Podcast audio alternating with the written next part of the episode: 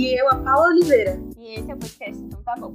Olá, querido ouvinte. Nesse episódio nós vamos falar sobre trabalho, carreira e se é possível ser jornalista e ser feliz no Brasil.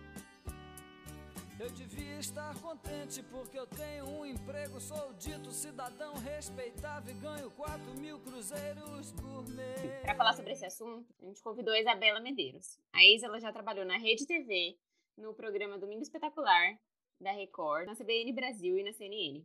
Na CBN, ela participou da idealização do podcast Vozes, Histórias e Reflexões. E foi com esse projeto que ela ganhou o 41º Prêmio Vladimir Herzog na categoria áudio e foi indicada na 42ª edição do mesmo prêmio com duas produções diferentes. Para quem não sabe, o prêmio Vladimir Herzog homenageia e reconhece o trabalho de jornalistas, repórteres, fotógrafos e artistas que, por meio de seu trabalho cotidiano, defendem a democracia, a cidadania e os direitos humanos. A Isa também lançou o livro Desenlace, Nunca Só uma Mãe Encarcerada, que discute a ressocialização dos filhos das mulheres presas no Brasil e na Argentina. E, além disso, ela dá aulas sobre criação e produção de podcast no MIS.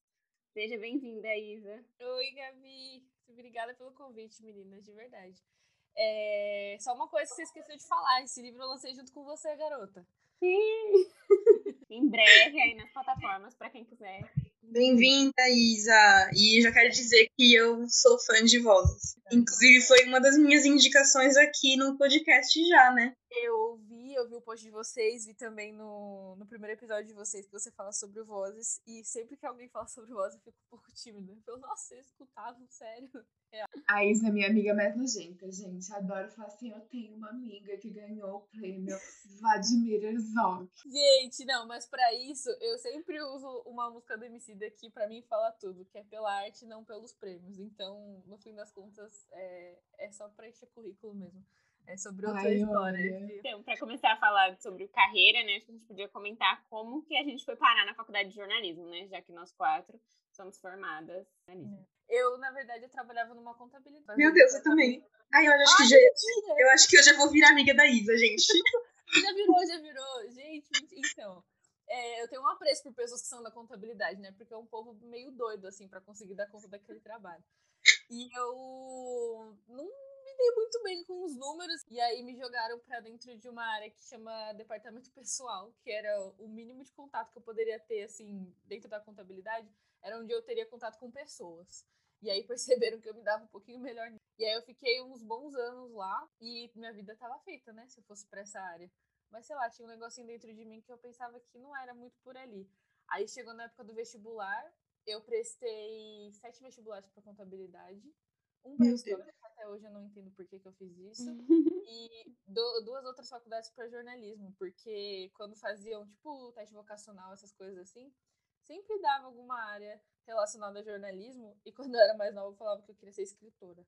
Só que eu entendi que não tem uma faculdade para isso. O jornalismo era o que estava um pouquinho mais próximo. Aí eu me inscrevi para duas faculdades e quando eu fui fazer o vestibular, tinha um, um vestibular que ele, para mim, assim, ele tava muito fácil. E eu fiquei com medo de não passar. Daí eu falei, nossa, por que será que eu tô com medo de não passar numa coisa que eu sei que eu fui bem? por que, que esse medo tá meio estranho? Aí eu entendi que eu tinha que fazer jornalismo, larguei a contabilidade, larguei uma vida totalmente estável, podia estar no iate agora em Miami, mas eu fui fazer jornalismo. E aí eu entrei na faculdade e cada dia, para mim, foi uma descoberta assim doida. O jornalismo Isabela é meio inseparável, não tem como falar de mim sem falar de jornalismo. E qual, qual o valor da, da profissão ou do jornalismo para você hoje? Nossa, é, para mim é basicamente tudo. Recentemente a gente teve o dia do, do jornalista e eu fiquei muito pensativa sobre isso, porque eu realmente acho que jornalismo é uma saída.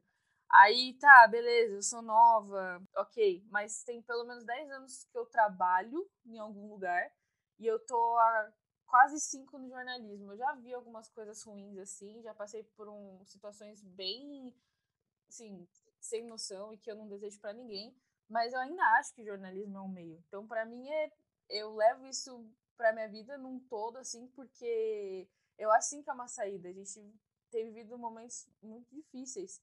E eu acho que a informação consegue trazer um pouquinho de luz agora, sabe? Que é coisa que a gente tá precisando. Então, sei lá, é, não sei nem mensurar esse valor para mim, sendo bem honesta.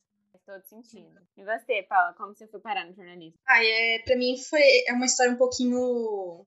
vem um pouco antes.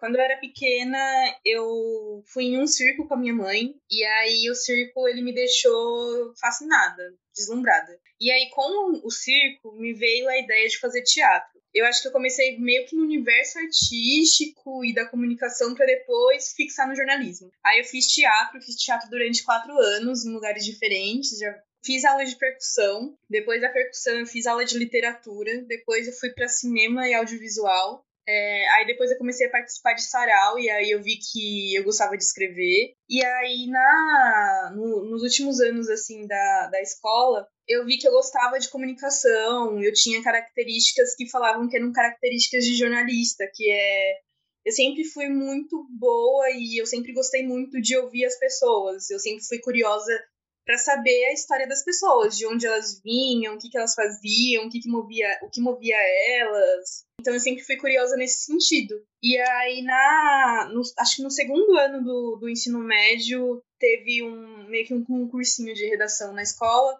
E aí uma professora minha falou assim, meu, por que, que você não vai ser jornalista? Você é, escreve muito bem, você fala muito bem sobre seu pensamento e você tem uma visão diferente sobre as coisas. Pode ser interessante.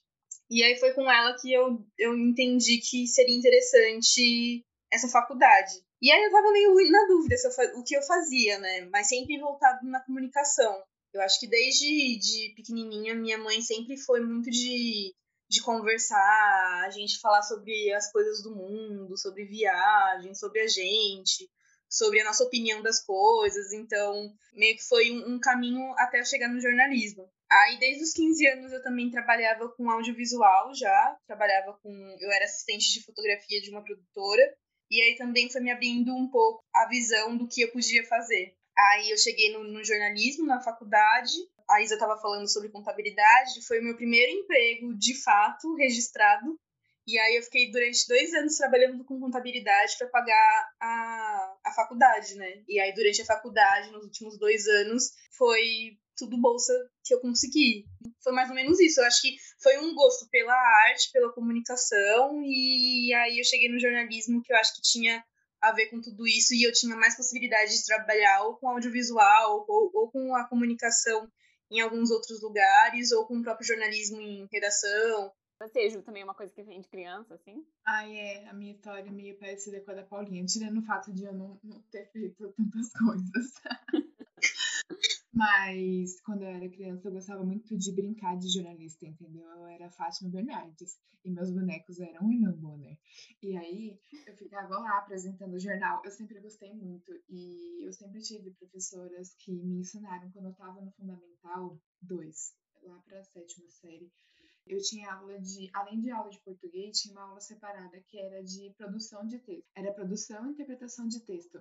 Nossa, eu pirava muito. Era a melhor aula de todas, assim. A professora, ela chegava, ela começava apresentando um tema X da cabeça dela, sei lá, de onde ela tirava, e aí ela conversava, sei lá, explicava tudo que tinha daquele tema pra gente em na primeira parte da aula, e aí na segunda a gente tinha que escrever qualquer coisa, tipo, não necessariamente o que entendeu. A gente podia fazer uma história daquilo, ou a gente podia escrever o que entendeu, ou a gente podia falar nossa opinião sobre aquilo. E, tipo, era muito, muito, muito bom.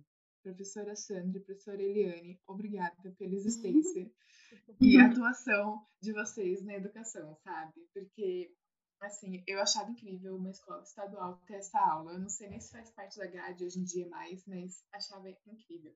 E aí eu continuei gostando muito, sempre gostei de, de leitura, escrita era um universo que me agradava muito, mas quando eu fui prestar para fazer faculdade, eu estava muito na dúvida. Eu estava entre jornalismo, psicologia, fisioterapia e veterinária. Tipo, tudo Caramba, amiga, bem é.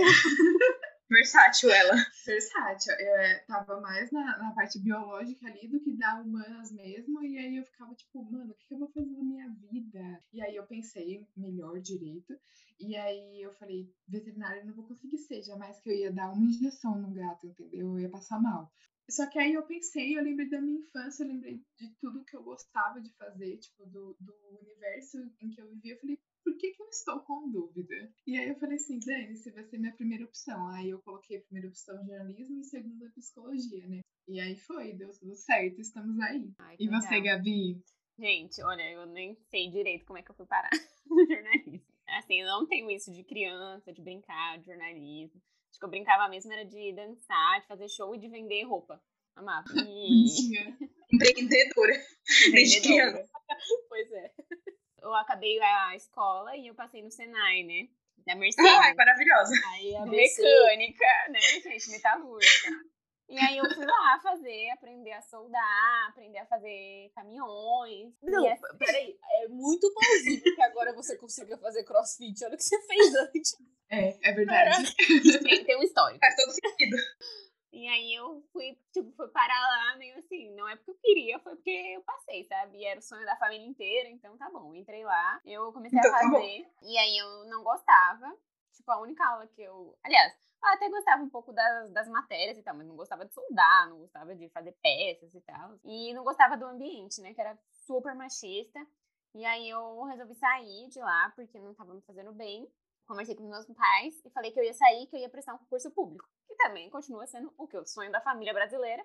Que o filho passe no concurso público, tenha um emprego estável, ganhando bem, né? E aí eu saí, eu passei num, num concurso público e eu comecei a fazer faculdade de administração. E aí na faculdade de administração eu percebi que eu não tava aprendendo nada. E aí eu resolvi sair. E aí nessa época eu tava meio assim, ah, eu não vou fazer faculdade. Foda-se, vou seguir a vida, vou fazendo aqui concursos públicos, porque eu passei, foi de boa e tal. E aí eu trabalhava na Secretaria de Esporte de São Bernardo. E eu trabalhava com alguns projetos de lazer e esporte para crianças e idosos. E assim, era muito legal. E nesse trabalho, era um trabalho administrativo, mas que eu fazia muita parte de comunicação. Então eu tirava foto, entrevistava as pessoas, perguntava para pegar depoimento para a prefeitura mesmo, para divulgar. E aí isso foi me chamando essa vontade de fazer jornalismo, foi por isso que eu fui parar nessa faculdade. Legal. Eu até ia perguntar pra vocês se vocês achavam que, tinha- que era uma coisa de criança, né? Mas a Gabi já quebrou essa tese. É, eu acho que pra maioria é, né? Mas pra mim não foi, porque assim, realmente eu fiquei muito em dúvida. E até hoje eu tenho dúvida, sabe? Será que eu gostaria mais de fazer outra coisa? O que você Eu acho que hoje em dia também existem, existem outras possibilidades, né? Antes parecia que você tinha uma profissão e um emprego que ia durar pro resto da vida. Hoje em dia, eu acho que a, a nossa geração, principalmente, ela pensa muito mais em, em valores, né? E aí a gente pode trans- é, transitar em outras áreas também, porque a gente também tá em- atrás dos nossos valores. Pelo menos eu acho que conhecendo a, a Gabi, ela pensa bastante nisso, eu penso bastante nisso, eu vejo que a, a faixa de idade da gente é, pensa um pouco mais nisso do que, por exemplo, os nossos pais, né? Então, acho que nessa questão é um pouco mais flexível. Não, faz todo sentido. Pra mim, assim, a questão de trabalhar com uma coisa que eu acredito faz muito mais sentido do que qualquer outra coisa, sabe? É, eu acho que o jornalismo, pelo menos, ele dá para mim um pouco de brilho nos olhos. Porque além da questão da comunicação que tá nele não tem como tirar, questão até um pouco mais social, né? De você sempre vai comunicar alguma coisa pro outro. Verdade. E pra você, Isa, como é que é trabalhar na TV, no rádio, e lidar com tudo que tá acontecendo ao mesmo tempo, ser bombardeada de informação, sem filtro? Então, é, a Paulinha falou uma coisa da gente ir sempre atrás dos nossos valores, né? E eu entrei na faculdade de jornalismo, acho que vocês também sentiram isso. E tem um lance muito assim, né? De que o supra-sumo da profissão é você trabalhar dentro de uma redação. De uma, uma redação ainda de, uma, de um veículo tradicional, né? E aí, beleza, eu fui por esse caminho. E aí eu comecei a reparar algumas coisas que, pra Isabela, elas não estavam mais fazendo sentido. E aí eu recentemente saí da, da CNN. Agora eu estou trabalhando só com podcast, com as aulas, com produção e consultoria, porque justamente em busca disso, de algo que tem mais sentido assim para mim, pelo menos por agora. Não sei como vai ser daqui a uns anos, mas agora é, a forma de trabalho, o que eu estou comunicando, o jeito que eu estou conversando com a pessoa, faz mais sentido nesse caminho que eu escolhi. E aí, isso é, me faz ficar um pouquinho mais longe desse turbilhão que era, né? Eu tive muito problema, assim, quando eu entrei em redação, principalmente na Rede TV, que a gente pegava muito caso policial.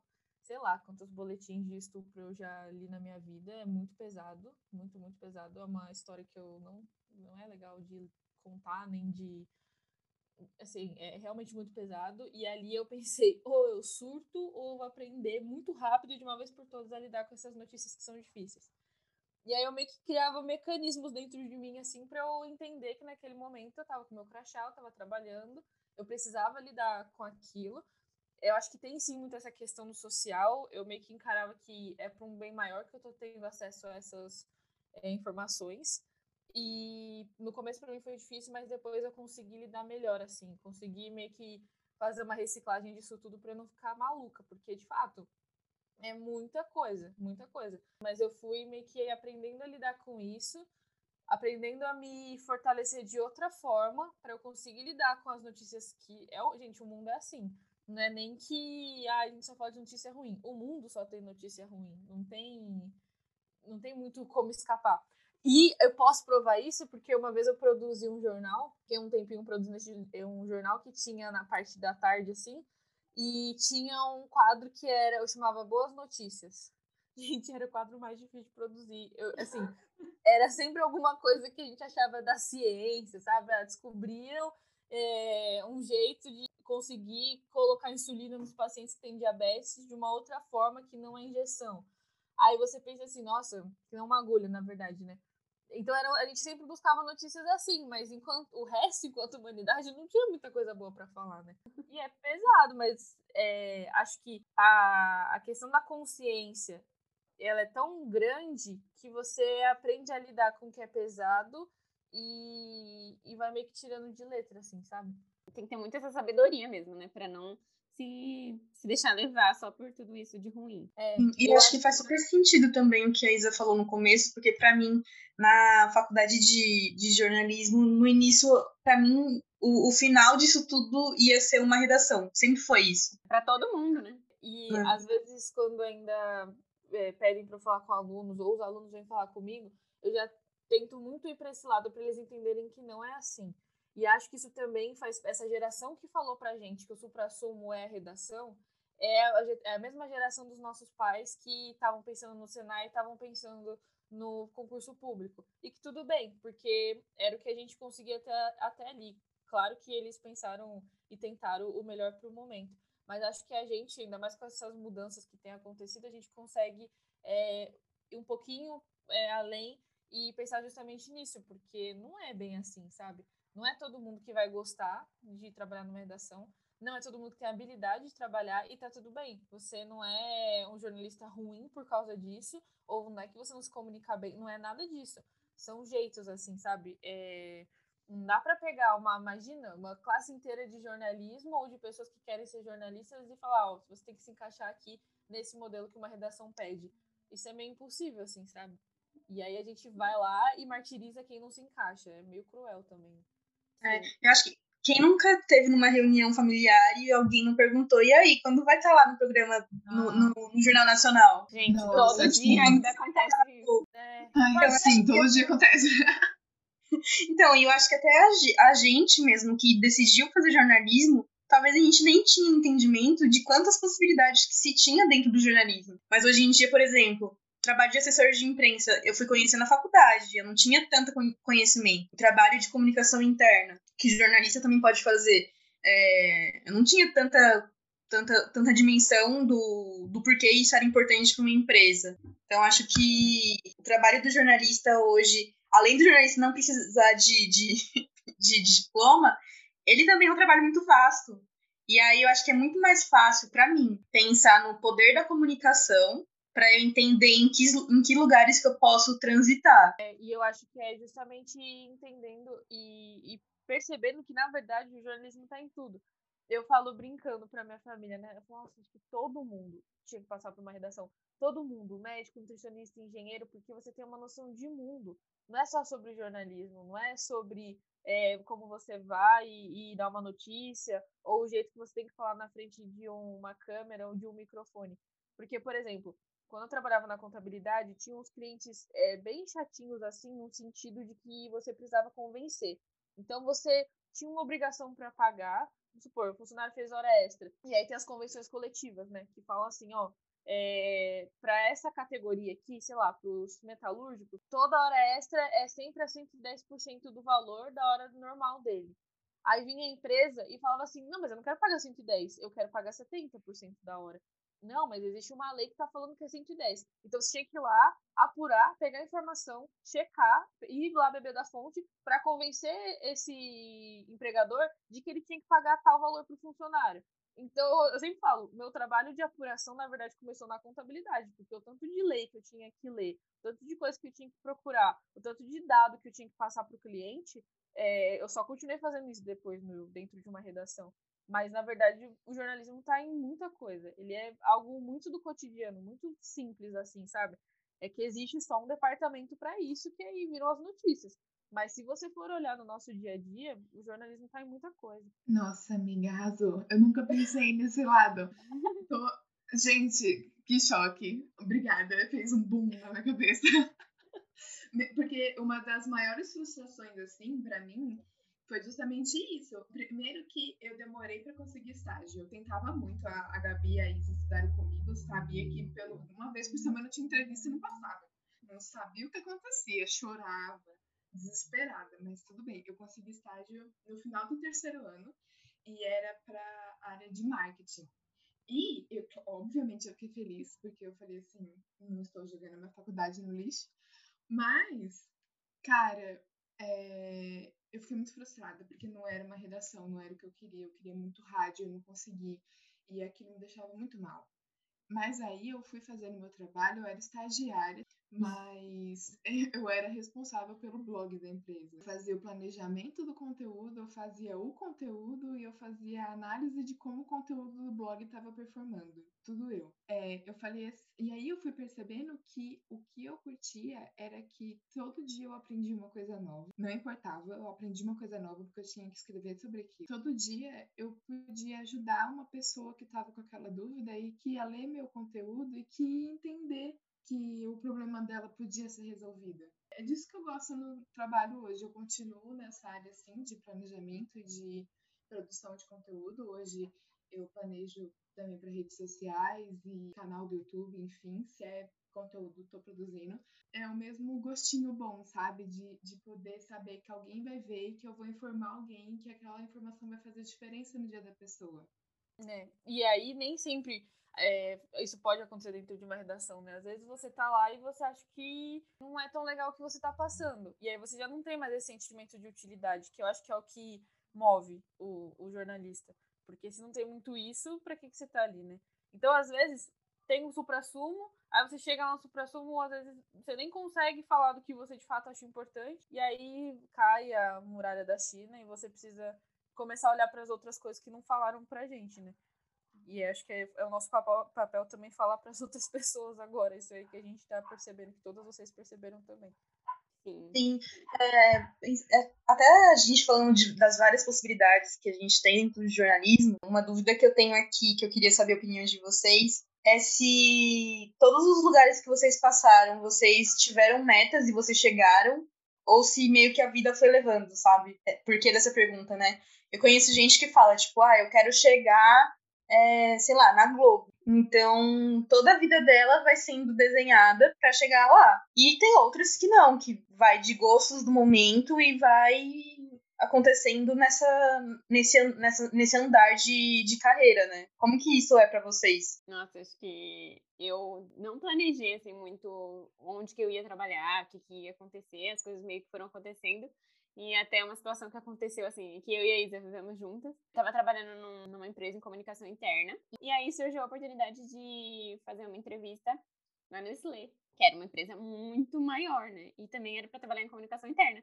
E eu e a Isa fomos para a fase final da entrevista. E uhum. meio que foi uma coisa que aconteceu assim que eu não tinha planejado. Mas como deu certo, eu acabei indo e foi bom, sabe? para aprender, até para conhecer pessoas, conhecer coisas diferentes eu não planejei assim. Eu tinha muito esse, esse receio que a Ju também tinha de jogar a faculdade fora, porque eu não arrumei estágio rápido, porque tava, tinha uma boa parte da sala que já estava estagiando e eu não conseguia, tipo, mas eu não conseguia em nenhuma assessoria, em nenhum lugar de comunicação interna, eu não conseguia em lugar nenhum, não, não sei dizer o que, o que aconteceu comigo que não ia. Acho que eu consegui estágio no meio do terceiro ano, algo, não sei, eu, eu posso estar. Tá delirando aqui, mas foi algo muito no final, assim. E aí eu tentava, tentava, tentava, e o único lugar que apareceu para mim que deu certo foi a Rede TV. Não era minha. Eu sabia que o supra-sumo era ir para uma redação, mas eu já tava tão assim que eu não tava num momento de escolha. Eu tava, ah, onde vão me dar a oportunidade para eu não jogar essa faculdade fora e ter que ficar dentro de contabilidade. E aí quem me deu essa oportunidade foi a Rede TV, lá em Osasco, três horinhas para chegar até lá, daqui de São Bernardo. E aí eu fui, porque era a única coisa que eu tinha mas eu não me conformava com o fato de que não é possível que só lá deu, não é possível que eu não vou trabalhar numa outra agência, não é possível. Tanto que nessa entrevista da Nestlé, eu nem sei se você sabe disso, Gabi, mas nessa entrevista da Nestlé eu já estava na Rede TV. E aí eu ficava tipo, não, isso não é para mim, não é, não é possível, sei lá, fiquei muito confusa. E aí quando é, teve essa questão da Nestlé, eu falei, não, acho que é para mim mesmo. E aí depois eu já entendi, vou parar de teimar. E aí depois eu fui percebendo que eu gostava e que eu não gostava, fui metendo as minhas caras ali. E as coisas meio que foram acontecendo. No momento que as coisas pararam de acontecer do jeito que eu imaginei, ou do jeito que eu achei que fosse ser legal para mim, aí eu dava um duplo twist carpado assim para sair daquilo, porque eu nunca gostei muito desse deixa a vida me levar, sabe? Acho que algumas uhum. coisas acontecem assim, é, mas quando eu vejo que tá muito, ou que estão decidindo por mim, eu já não, não fico muito feliz, não. É, eu acho que se a gente aprender uma coisa, você, estudante de jornalismo, está ouvindo, é que tudo bem se você, você achar que sua faculdade, você vai jogar sua faculdade no lixo. Acho que todo mundo tem esse medo de será que eu tô jogando quatro anos no lixo? Mas vai dar tudo certo. É, Porque comigo também meio que foi a né? mesma coisa. Não, e o que eu são tinha... quatro anos? Realmente, e assim, é. É, a faculdade para mim foi meio que uma terapia. Eu, porque assim, a gente tinha que ler umas coisas e tinha que passar por algumas coisas que eu percebi muito da Isabela. Eu fui vendo muito sobre mim. E, era meio que uma consequência da faculdade. Mas, é, tanto que eu falo, nossa, parece que eu levei meio que brincando essa época, porque não foi pesado para mim. Nem o TCC que eu fiz com a Gabi, para mim, não foi pesado. Então, é, não nada é, é colocado no lixo. Você aprendeu muita coisa, conheceu gente, teve acesso aos conteúdos que você não teria em uma outra faculdade. Então, acho que não existe isso na vida, sabe? Eu acho que é uhum. muito radical falar, ah, joguei tal coisa no lixo. Acho que nada é. se joga fora, assim. É, eu acho que fica mais leve quando você vê os valores que, que, que um curso, ou a faculdade, ou um momento da sua vida ele te dá, né? Lógico que você não pode, não, não tem como você ficar toda hora só olhando pro lado positivo. Mas se você para pra olhar, você vai ver que tem alguma coisa ali. Na faculdade também, eu acho que a faculdade, ela abriu muito a porta para mim para eu ser uma outra Paula. E na faculdade eu sempre falo, meu, é, eu era a pessoa que eu ia pro bar sim. e eu acho que é, é, era uma grande porta de também networking. Lógico que quando eu tava lá no bar, eu não tava pensando no networking, né? Nem quando eu sei lá, como eu sempre fui curiosa, igual eu tinha falado, eu sempre fui muito de conversar com o professor. Então, meu primeiro emprego na área foi uma indicação do Arquimedes, não sei se vocês conhecem ele, mas foi uma indicação de um professor meu. O segundo emprego que eu tive, que foi lá no Diário do Grande ABC, também foi indicação de um outro professor meu. É, e também foi indicação dele. E teve um outro emprego também nesse meio todo, que foi por conta de uma palestra que um professor levou na faculdade. Então, assim, foi meio que curiosidade. E ainda fiz outros filas que foi com gente que eu convivi assim no bar. Então, acho que tudo vale a pena ali. Nossa, legal, Paulinho, você falar. E se você ter vivido isso, porque comigo não foi assim, não. Quando eu estava no bar, eu estava bem doida. E pra lembrar isso, a gente se esforçava. Nossa. E uhum. os professores não gostavam muito dos meus textos não, não rolou. Eu não. A faculdade, para mim, eu pensei assim, nossa, as aulas eram boas, mas essa questão de network, de professor, comigo não, não funcionou muito não. Não, mas uma questão que comigo não era também bom, não, eram meus textos. Gente do céu, não. Meus textos também nunca foram bom, bons, assim. É muito ruim isso, né? Eu não sei se já aconteceu com a Paulinha. Com a Gabi eu tenho certeza que não, porque a Gabi arrasava nos textos que os professores pediam. É, a Ju também, eu tenho essa lembrança. Mas eu, te, eu tive uma professora que rasgou meu texto. Nossa, nossa amiga!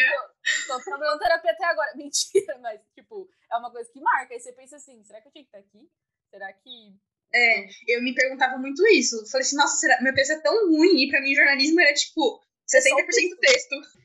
Não, eu tava lembrando desse dia que a Isa contou que a professora louca rasgou o texto dela e, gente, ela era uma professora maluca, assim, sem coração.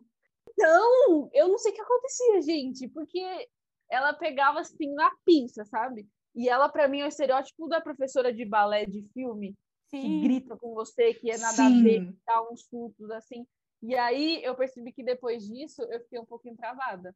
Tanto que eu tenho um primo que ele é jornalista, eu até fui falar, André, me ajuda. Eu não é porque ela rasgou meu texto, ela não falou o que estava de errado. Aí eu fiquei tipo, onde eu melhor, então, porque eu não sei o que eu fiz de errado. Hoje que eu tô tendo a oportunidade de dar aula, eu entendo que não, não, não dá para ser assim, não dá. A gente não tá vive em 64. É, mas eu acho que aí volta a questão da comunicação. Para mim, a base do jornalismo é a comunicação. Isso é uma, uma coisa que fica muito forte. Quando você entende o poder da comunicação, que ela pode chegar nas pessoas de várias formas, é, cuide da sua comunicação também, porque isso afeta o outro, gente. E assim, uma coisa que eu entendi é que com cada pessoa você precisa se comunicar de uma forma. Não deixando de ser a gente, nem sendo falso, não é nada disso. E aí você vai entendendo como cada pessoa funciona e você, como comunicadora, precisa falar o jeito Exatamente. que a pessoa vai entender. Se não tem um ruído ali, o processo de comunicação não, não acontece, né? Sim. Exatamente. Acho que quando a gente chega nessa parte de comunicação, a gente vê que o negócio é muito mais amplo. É mesmo a, a notícia em si. É, se você pega os grandes canais de TV, vai, que é o mais fácil de ver, você vê que tem formatos diferentes e públicos diferentes. Exatamente. E os próprios canais, né? Se você pega os cinco principais, eles são completamente diferentes. Ai, gente, Não. vocês conseguem lembrar quais foram os piores perrengues de trabalho que vocês já passaram? Nossa, eu lembro de um que na época me marcou muito, porque eu fiquei chocada real. É, e aí esse eu posso contar, porque tem alguns que eu prefiro não contar, então eu deixo debaixo do pano, tá? A gente fala em off. É, mas esse daqui, eu era redatora de um jornal aqui do ABC, não é o principal, e além disso, eu era fotógrafa e videomaker de lá também. E aí, é, eu lembro que a gente precisava fazer umas fotos de umas blitz de polícia. E aí, beleza. Só que para você tirar foto de polícia, de algumas coisas, você precisa de uma autorização. Então, beleza, eu lembro que a gente tinha essa autorização, mas a gente passou por um lugar que tava tendo blitz na hora e eu tava com a câmera no carro. Aí o, o, a pessoa que tava comigo falou assim, Paulinha, desce, tira a foto dele e a gente já vai embora. Aí beleza, eu fui, tirei a foto da Blitz. E aí, quando eu tava entrando no carro, chegou um policial pra mim e falou assim, mocinha, você acha que você tá tirando foto de quem aqui? E aí o cara começou a falar, o cara, o cara é policial, né? Ele falou assim, se a minha foto vai pro jornal, os caras lá da minha quebrada vai achar o quê de mim? Ninguém sabe que eu sou polícia, não. Você tem que me autorizar. E começou a meio que bater de frente. E aí nisso chegou o. Eu não sei o nome disso, mas acho que era general, porque toda ação policial tem que ter um, um líder, né? Entre aspas. Uhum. E aí chegou esse outro policial. E aí ele, ele veio com toda calma, falou assim: calma, porque ele viu que eu comecei a ficar nervosa, porque eu fiquei tremendo. Eu falei, gente, eu nunca conversei com um policial. e aí ele perguntou assim: Você tem autorização? Aí eu falei: Tenho. Aí eu fui e mostrei para ele. Só que o outro policial já estava querendo que eu abrisse a câmera para ele para eu apagar as imagens. O meu erro foi: eu não cheguei e avisei que tiraria foto. Eu tirei a foto para depois avisar. Mas eu acho que eu, eu, fiquei tão em choque que eu entrei na. Eu lembro que eu voltei para redação e eu voltei pra redação e eu desabei de chorar. Eu falei assim, gente, eu não quero mais tirar foto. Mas no dia seguinte eu já tava tirando foto de novo. Mas foi isso, assim. Foi um, um leve trauma que eu fiquei meio assustada, assim, com a reação do, do, do policial. Assim, parça, fala direito comigo. Sou só uma estagiária aqui. Gente, ah, ser estagiária é passar perrengue todo dia, né? Eu trabalhei na, na Prefeitura de São Bernardo, né, na Secretaria de Esporte, e na Prefeitura de Diadema. Então, vocês imaginam, na comunicação da Prefeitura de Diadema. Acho que o primeiro perrengue, assim, é que você entrava lá e sempre o estagiário mais novo ficava responsável por responder o Fale Conosco, que é o quê? O canal de reclamação de todos os munícipes de Diadema. Então, você imagina o que chegava de e-mail das pessoas reclamando. Gente, só tragédia. Nossa, amiga, eu imagino. Gente, eu tenho que fazer uma reclamação de todas as sete cidades do ABC, Diadema nunca respondia meus e-mails. Só isso mesmo, beijo. Desculpa, amiga. Eles não gostavam muito de falar. Por que será, né? Se era BO, era isso. Nossa, não, mas ali eu, eu trabalhei por três semanas na prefeitura de Diadema, junto com a Gabi. E era muito embaçado isso. Era cada reclamação que eu ficava assim, oi? Nossa, amiga, sim, total. Mas um dos piores perrengues que eu passei lá, eu acho. Bom, tem um que foi bem trágico, assim, que foi uma situação péssima e que você percebe que a política é nojenta, porque os funcionários podem fazer o que eles quiserem, que se eles têm um bom relacionamento com quem colocou eles lá dentro, né, em cargos comissionados, eles não vão nunca ser demitidos. Mas teve uma situação que agora eu acho até engraçado, que eu caí na rua, gente. Gabi, você... Ai, amiga, eu lembro desse dia. Dia, Fiquei com tanta dó de você. Dia triste pra minha carreira. Eu caí na rua, descendo do trólebus, porque a rua o que era mal asfaltada. Olha lá. E aí tinha uma escadona gigantesca e eu subi a escada e eu comecei a olhar pro meu joelho e a calça rasgou, a calça jeans rasgou. O meu joelho ficou Ai. branco e eu cheguei lá para trabalhar, né? Era bem pertinho assim de onde eu tinha caído.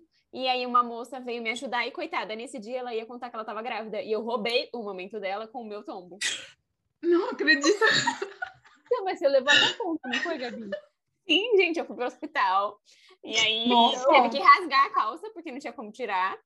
Então eu perdi uma calça que já tava rasgada, mas eu podia ficar uma coisa estilosa, mas não, tive que cortar Claro. mesmo.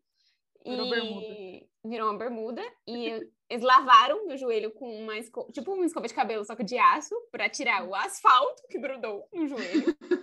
Ela. Que do... Ai, eu tô. Eu chorei muito, a minha mãe chorou olhando, e depois eu tomei ponto, e hoje em dia eu tenho cicatriz no joelho, e não contente, eu caí outra vez, mas não foi nada de trabalho. Então eu tenho os dois joelhos com cicatriz. Eu acho que um, um perrengue que eu passei.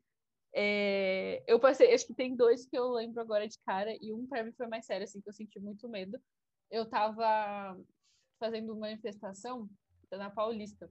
E era naquele momento que a gente estava começando a discutir reforma da Previdência. E aí, na frente do MASP, é, tinha uma galera que não queria a reforma da Previdência, e na frente da Fiesp tinha uma galera que queria, assim, a reforma da Previdência. Eles estavam separados por um cordão policial, tava tudo bem, ninguém tava. É, um lado não tava brigando com o outro, e, e ok. Só que aí eu tava lá, né, na frente do MASP, vi o que eu tinha que ver, fiz o que eu tinha que fazer, e fui pra frente da Fiesp. E daí eu fui tirar uma foto de um cara que tava com uma caixa de panela, um cara muito grande, assim. Tava, eu, né, que inocente também. Fui tirar uma, a foto da caixa de panela, porque eles levaram panelas para distribuir para os manifestantes para fazer o panelaço. E daí eu fui tirar uma foto, daí o cara falou assim, pega. Aí eu falei, não, obrigada, não, não quero não, obrigada. Aí ele pega, eu não, ele pega, eu não, sei lá, ficou um minuto nisso. Até que ele pegou uma panela, aí eu pensei, ele não vai fazer isso, mas ele foi tentar fazer. Pegou a panela e jogou. A sorte que eu corro Gente. muito rápido. Corro muito, muito rápido. E aí eu entrei no metrô chorando, assustadíssima. E aí eu pensei, nossa, acho que eu não sirvo para cobrir manifestação, porque eu sou muito sensível para isso. E uma outra situação que eu acho que também foi muito engraçada, que eu fui fazer virada cultural pela rádio, e rádio não tem estrutura de TV, né? TV sai o repórter, o- às vezes o produtor, aí tem o cara da luz, o cara do som, o cara que vai te filmar, aí tem a pessoa que tá dirigindo a, o carro, né, que tá levando a equipe inteira.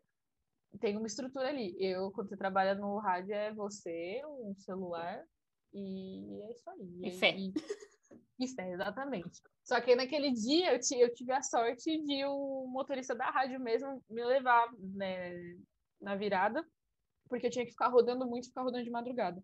Aí eu ia lá, tipo, imagina eu, três da manhã, no Anhangabaú, cobrindo o show da Pablo Vittar. Aí eu ia, via o que estava acontecendo, tirava foto, falava com as pessoas, corria para dentro do carro para bater o texto e entrar no ar, porque eu não queria ficar lá na rua, estava muito perigoso.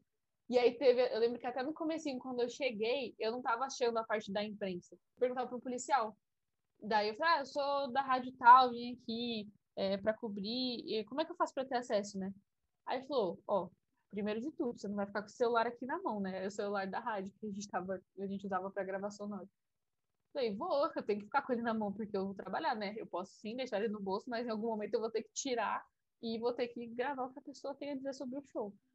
Aí ele falou, não, você não pode fazer isso. Imagina, não. Você vai ser assaltada.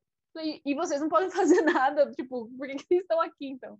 Eu sei que eu fiquei muito chocada que um policial falou um negócio desse pra mim, assim, tipo, não, aqui tá difícil, Aí já teve tantas ocorrências aqui de arrastão, não sei o que e tal. O cara meio que tava com medo. Aí eu pensei, que raio eu tô fazendo aqui, gente? Por que eu tô cobrindo esse evento? E ele Aí tava eu- certo, né, amiga? Porque nesse mesmo dia, eu lembro que eu te contei que eu tava lá e o celular do meu namorado foi roubado. Foi, foi exatamente isso. Exatamente isso. E, e é claro, né? Virada cultural, mas não tem como. Você tem que ir lá e você tem que falar com as pessoas. Uhum. E eu tava, eu cheguei no show da Pablo, tava tão lotado, tão lotado que não tinha como entrar na área reservada à imprensa. Não tinha como. Então foi muito mais trabalhoso para conseguir falar com ela, para conseguir falar com os outros, foi muito mais trabalhoso. E aí eu pensando assim, gente, por que eu fiz isso? Sabe aquelas coisas que depois de um tempo você para e pensa, por quê? Sem noção nenhuma. É, é o que eu penso da- da- desse momento. assim. Ai, gente, meu perrengue. Meu perrengue, na verdade, não aconteceu comigo. Na verdade, acontecia. São dois perrengues do mesmo lugar. Que eu trabalhava numa, numa empresa de arquitetura. E eles faziam reforma de apartamento. Todo dia eu entrava para trabalhar lá. E aí eu olhava e eu falava: se eu fosse rica e eu tivesse condições de pagar uma reforma nessa empresa, eu ia entrar aqui para fazer a reunião com os arquitetos, eu ia olhar a insalubridade desse lugar e eu jamais ia dar dinheiro para cá. Nunca. Porque a gente trabalhava, assim, por dentro, a parte da cozinha da Copa era muito bonita. Era linda. Aí você entrava, era um galpãozão que ficava todo mundo. Tinha uma janelinha tão pequena lá em cima que a nossa alegria era quando pousava um passarinho ali. E graças a Deus pousava todo dia. Mas era tão pequena e a gente ficava, olha o passarinho. Era, no frio era gelado que só a porra. E no, no calor, gente, que desespero, parecia uma sauna. E era pintado de vermelho as paredes, pra tudo ficar mais quente. Meu Deus. E eu falei, meu Deus, sabe? E o ar-condicionado não funcionava. E a gente sofria horrores. Era, assim, difícil, difícil trabalhar. É, quando começou a pandemia, né, foi todo mundo trabalhar de casa. É, quem podia, né, quem não estava ali na obra todo dia. Eu lembro que eu fui demitida, assim, muito rápido. Eu lembro que, acho que dia 18 de março a gente começou é, a trabalhar de casa e eu, em abril, fui demitida. Eu ainda em março, final de março. Foi, tipo, muito rápido.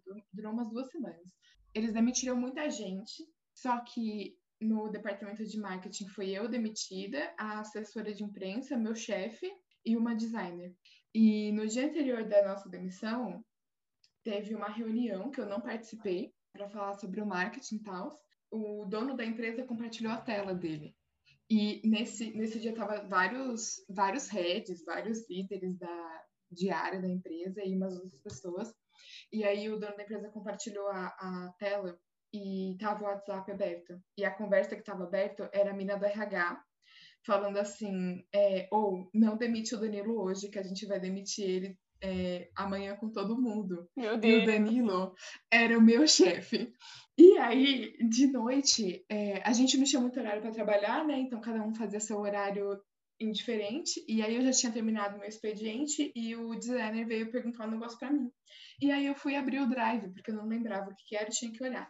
Abri o drive, quando eu entro no drive, tudo apagado, não tinha mais nada. Aí eu falei, velho, fudeu, caiu o drive. Eu fiquei, tipo, desesperada, porque eu tinha conteúdo lá pra um mês. E eu falei, mano, como é que eu vou fazer tudo isso? O mês já vai virar, eu tinha que publicar tudo isso, agendar tudo isso. Eu fiquei desesperada. Aí eu mandei mensagem no grupo, eu falei, gente, meu drive não tá abrindo. Que não sei o que, não sei o que, não sei o que. E o meu chefe apagou muita coisa antes de ir embora. Ele se revoltou e ele apagou um montão de coisa. E a gente não sabia. Aí veio a assessora de imprensa falar comigo, e aí ela contou toda essa história. Eu falei, mano, coitado. Eu fiquei com tanta vergonha alheia. Eu fiquei tão mal. Eu me coloquei no lado dele, sabe? Mal sabia eu que eu ia ser demitida no outro dia. Mas, nossa, eu fiquei, tipo, muito, muito triste por ele. Acho que foi um dos maiores perrengues, assim. Eu acho que eu nem dormi no dia. Então, tem Caraca, uns lugares que são insalubres para tanto fisicamente como emocionalmente, É. né, gente? Quem faz isso? Ah. Eu tava conversando com uma amiga, falei que a gente ia gravar esse podcast, e ela falou que um dos piores perrengues que ela passou foi que a empresa ficou sem descarga e eles deixavam um balde que o Não. funcionário tinha que encher para poder dar descarga. Essa é sua amiga jornalista? Não. Mas, gente, Gabriela. E Às humilhação. vezes, às vezes se sentem que a gente ainda tá em 1800, porque às vezes eu me sinto. Sim, Total. é possível. o que, que é isso? Ai, gente, mas e olhando pro outro lado, vocês tiveram momentos que vocês pensaram, nossa, caralho, eu sou foda nisso, hein? Nossa, eu amo um momento da, da, minha, da minha carreira. Adoro falar carreira, né? Como se eu tivesse muitos anos. Mas eu tinha acabado de ser demitida do meu primeiro emprego. Eu tava procurando outras coisas para fazer, né? Mandando currículo e tal. E aí eu vi uma é, hackathon.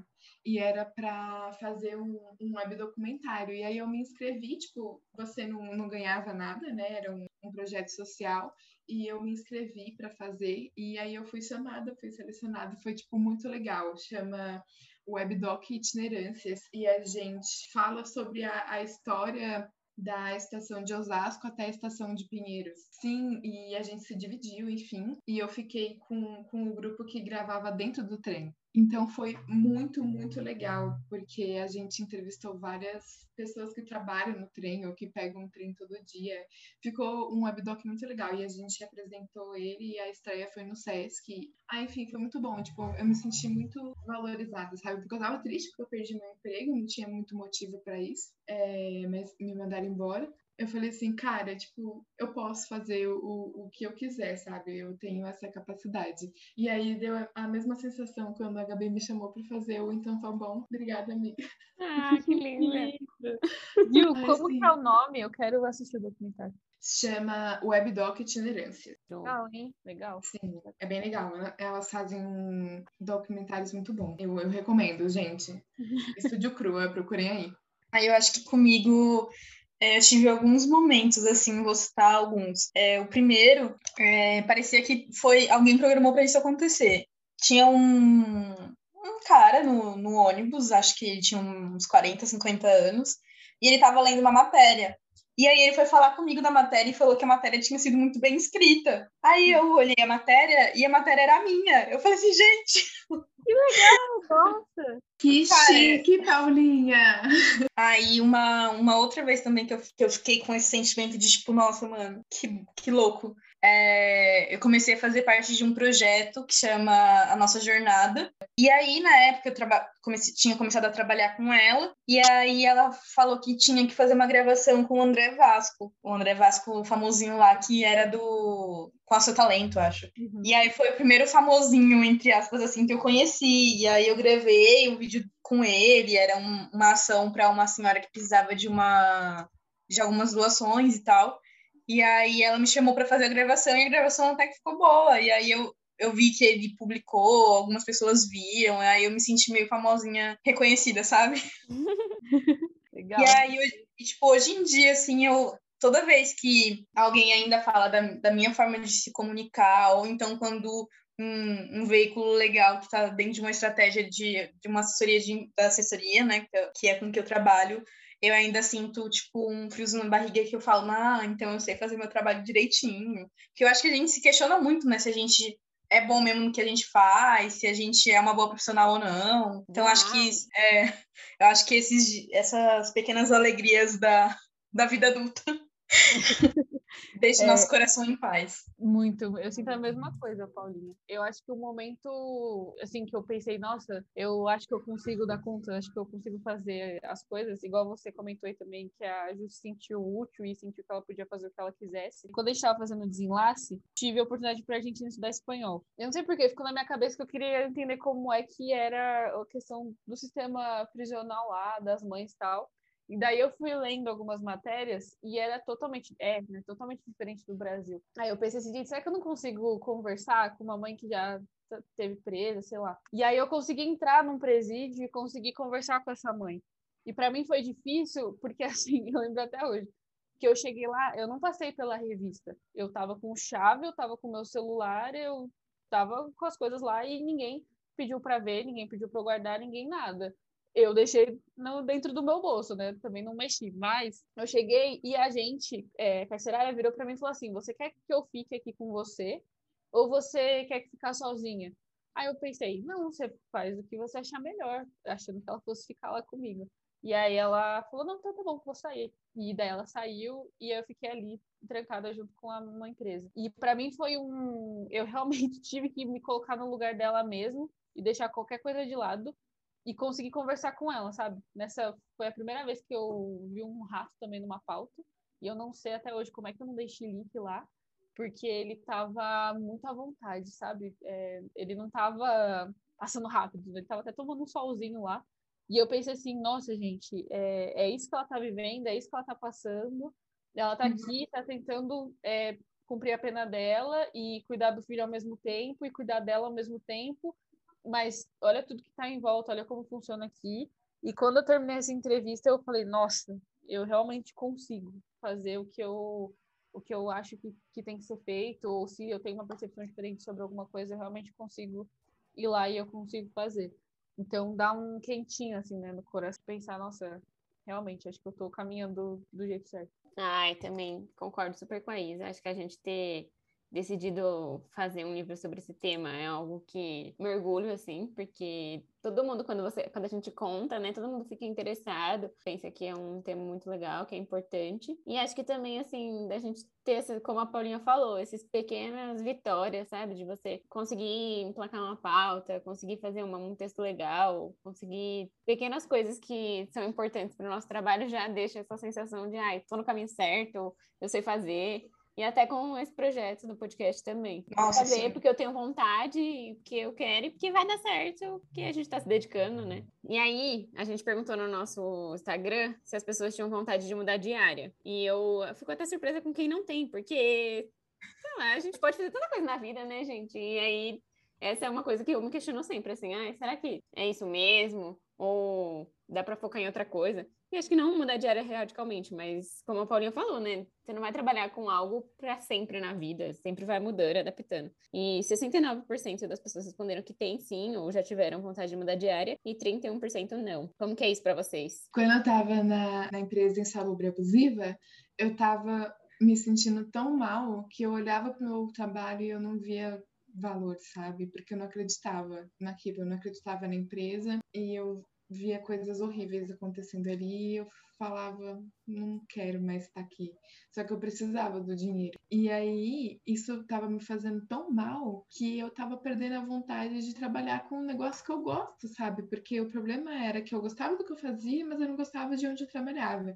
E aí, eu fiquei, nossa, eu preciso fazer outra coisa. E eu cheguei a comprar um curso de sabonete natural, cosmético natural, para eu aprender a fazer, eu abrir uma lojinha e vender porque era esse o plano, vender, virar uma empreendedora e sair de lá. Sendo que, tipo, nem o curso eu fiz.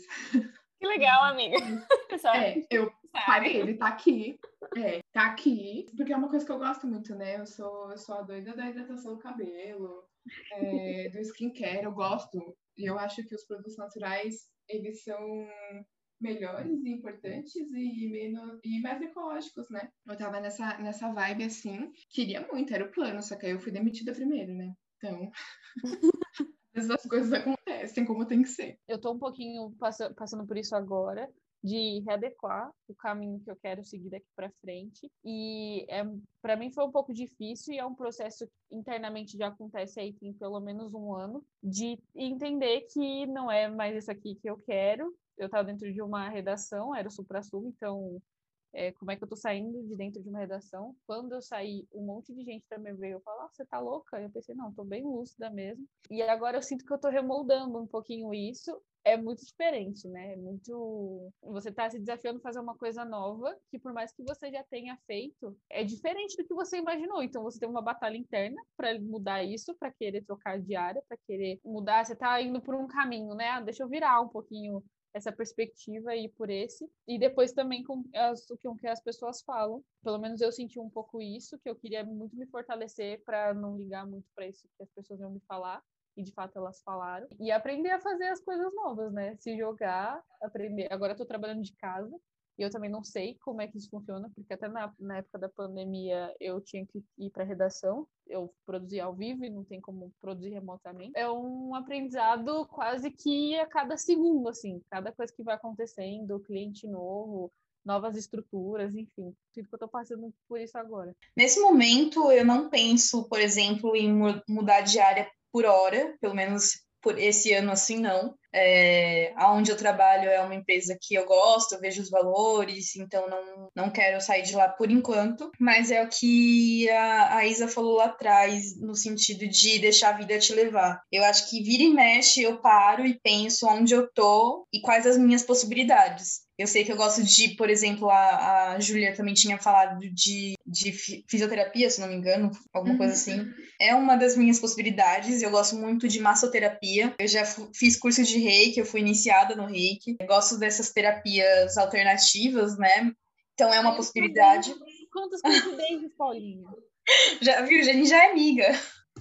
É, então, eu sei que é uma possibilidade. Beleza, às vezes, hora ou outra, eu faço algum curso, por exemplo, de rei que eu fiz agora na quarentena, porque é uma coisa que eu gosto, é uma coisa que eu posso levar para o meu lado pessoal, mas em algum momento pode virar uma carreira, por que não? Gosto de psicologia, sempre gostei, eu sempre fui a pessoa que, para mim, a coisa mais importante na vida são seres humanos e essa conexão. Então, tudo que eu puder aprender sobre mim e sobre o outro, eu quero aprender. Então, a psicologia, eu acho que ela fala muito em como você lidar com as coisas, enfim. Então, também é uma outra possibilidade que eu posso fazer ou para uma carreira, para eu seguir minha carreira para um outro lado, ou para eu melhorar, sei lá, minha forma de comunicação no meu emprego atual, ou ajustar algumas outras coisas. A gente fala de diversidade, de quebra de outros paradigmas, que a psicologia também ajuda. Então também é uma outra possibilidade que pode me agregar em outra área ou na área que eu estou atual. E aí eu vejo que é uma possibilidade também. Eu sempre também gostei muito de fotografia e do universo audiovisual. O meu TCC foi um documentário, uma pílula de pequenas alegrias da vida adulta. Então, o audiovisual também é uma outra possibilidade. E aí, do que eu tinha falado, que é não deixar a vida te levar, eu acho que é interessante eu sempre parar, parar pensar onde eu quero chegar e as minhas possibilidades e entender e fazer outras coisas também, me dar a oportunidade de fazer, de testar. Por exemplo, eu nunca tinha feito um programa de rádio, um podcast, mas a oportunidade veio e veio num momento muito bom. E vamos lá, vamos testar, porque eu também sou essa. Eu também posso ser essa de, de dar a minha voz, de falar o que eu penso, enfim. Em algum outro momento eu posso dar, eu posso ser uma outra coisa.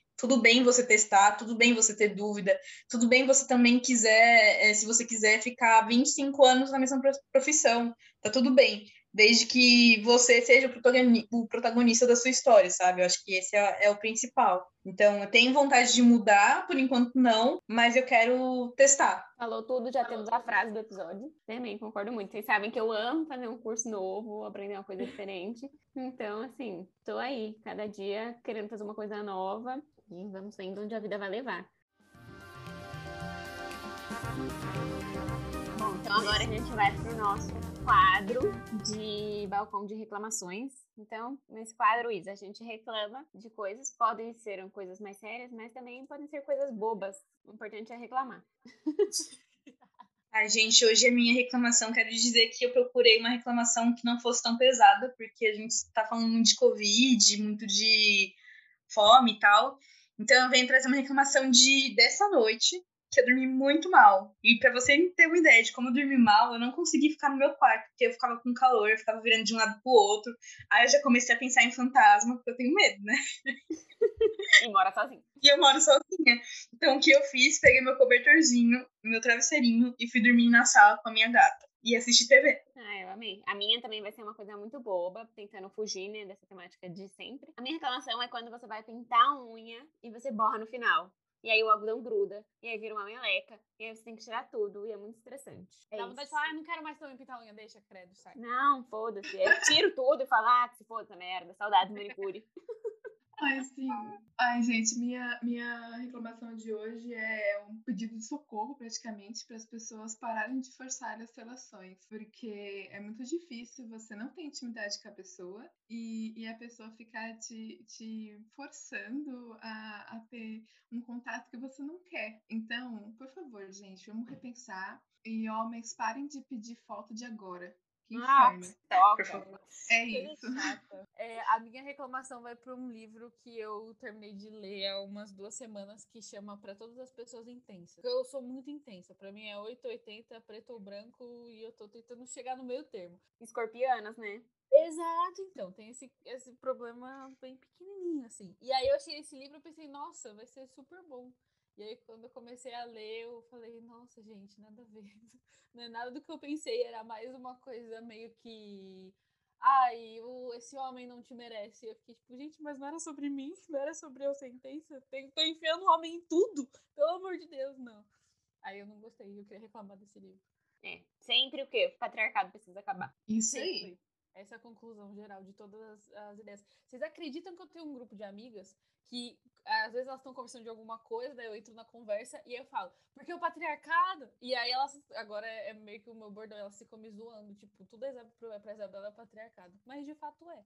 É, é isso. Ai, amiga, vem falar com a gente. Vamos falar, vamos falar disso. Agora, como a gente não, não só reclama, tem também um balcão de aclamação pra gente agradecer as coisas boas. Ai, por favor, precisamos. É, a minha primeira aclamação, eu acho que são os momentos de pausa na vida. Eu sempre fui da pessoa de estar tá numa correria e pausar. Mas eu acho que não só na correria, que é uma coisa meio que cotidiana, né? Quando você cai no cotidiano, na rotina, eu acho que você, você também tem que parar na vida e pensar quais são as coisas boas, quais, são- quais são as coisas ruins, quais são meus sonhos, quem eu sou. Ter aquela, aquela crise de existencial, sabe? Eu acho que ela não é de todo ruim, não. Então eu só tô aclamando aqui pelos momentos de pausa na vida, pra você não, não voar demais, mas também você não cair muito lá no chão, não. Muito bom. A minha aclamação vai ser receber uma mensagem de carinho e apoio. Eu sei que no último episódio a gente já falou sobre amizade, mas recentemente eu recebi uma mensagem de um amigo que a gente estava muito tempo afastado e foi muito legal isso, sabe? Saber que as pessoas, elas, por mais distante que esteja, ela ainda se importa. E também uma amiga completou 5 mil seguidores no Instagram profissional dela. E ela veio agradecer, sabe, com gesto de carinho. Então, essa é a minha aclamação de hoje. Amiga, que fofa. Minha aclamação de hoje é ser mãe de pet. A, a Jolene é um anjo na minha vida, porque quando eu fui adotar ela, ela tava é, gato de ONG, né? E ela vivia meio na rua, meio na casa de uma moça que era usuária de drogas. E aí, quando a moça da ONG mandou a foto dela, eu falei assim, cara, é ela. E aí eu, eu fui lá buscar ela em Guarulhos e trouxe ela pra cá e achando que né, nossa, eu vou ter a oportunidade de dar amor pra um bichinho e salvar a vida dela, querendo ou não. Mas, gente, quem salva a minha vida é ela. Às vezes eu tô puta, às vezes eu tô estressada, ela vem, vem pedir carinho pra mim, eu faço um carinho nela, parece que passou tudo. Ai, a coisa mais, mais gostosinha do mundo é a Jolene, gente. Quem tiver a Ai, É, oportunidade compartilho conhecer desse sentimento. Eu vou mandar essa parte aqui do app pra minha mãe, que eu quero um pé. Ah, isso, amiga, por favor. Eu, eu sou. A minha mãe também não queria. E hoje, ontem ela ficou no sofá conversando com a gata uma meia hora. Tá vendo? É isso. Aí você falou isso, e aí eu fico pensando assim, eu tô doida pra pegar um cachorrinho. Só que aí eu fico pensando, será que eu dou conta? Porque tem dia que eu não sei nem o que eu vou jantar. E aí imagina eu ter que cuidar de um- uma criaturazinha tão bonitinha, eu fico com receio. Eu, gente, pra vocês terem noção, é, suculenta comigo não dá certo. E aí eu Ai, mato todas também. Tudo Olha o bem, time da. Júlia aí. É, matadoras de, de suculenta. Exato. E aí eu fico com receio, mas agora você falando isso, eu tô tipo, ah não, acho que eu preciso enfrentar isso aí. Consegue sim. Eu também achei que eu não ia dar conta. Mas a gente dá conta sim. Não, não tem como. É tipo, cuidar da gente, cuidar dela é cu- cuidar de mim, sabe? É... Ai, nossa. Ai, ai, eu tô muito mãe de pet. Nossa, meu Deus. É, eu pensei num livro também que eu quero agradecer muito a existência desse livro, quem fez esse livro, livro que chama De que serve ser culto, que eu acho que é um pouco do que a gente estava falando aqui durante o episódio. Me ajudou muito a quebrar umas barreiras assim de que não tem que ser nada, tem que ser o que for feliz pra mim, o que for alegre pra mim. O resto não tem que ser nada.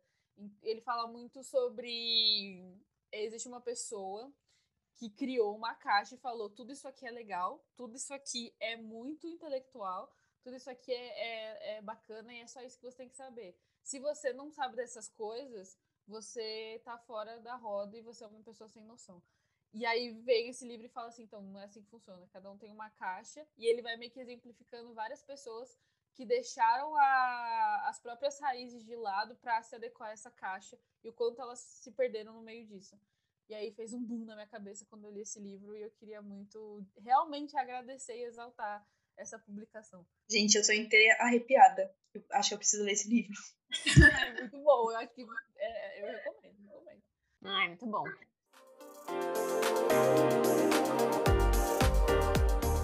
Então agora a gente vai pro nosso quadrinho de dicas.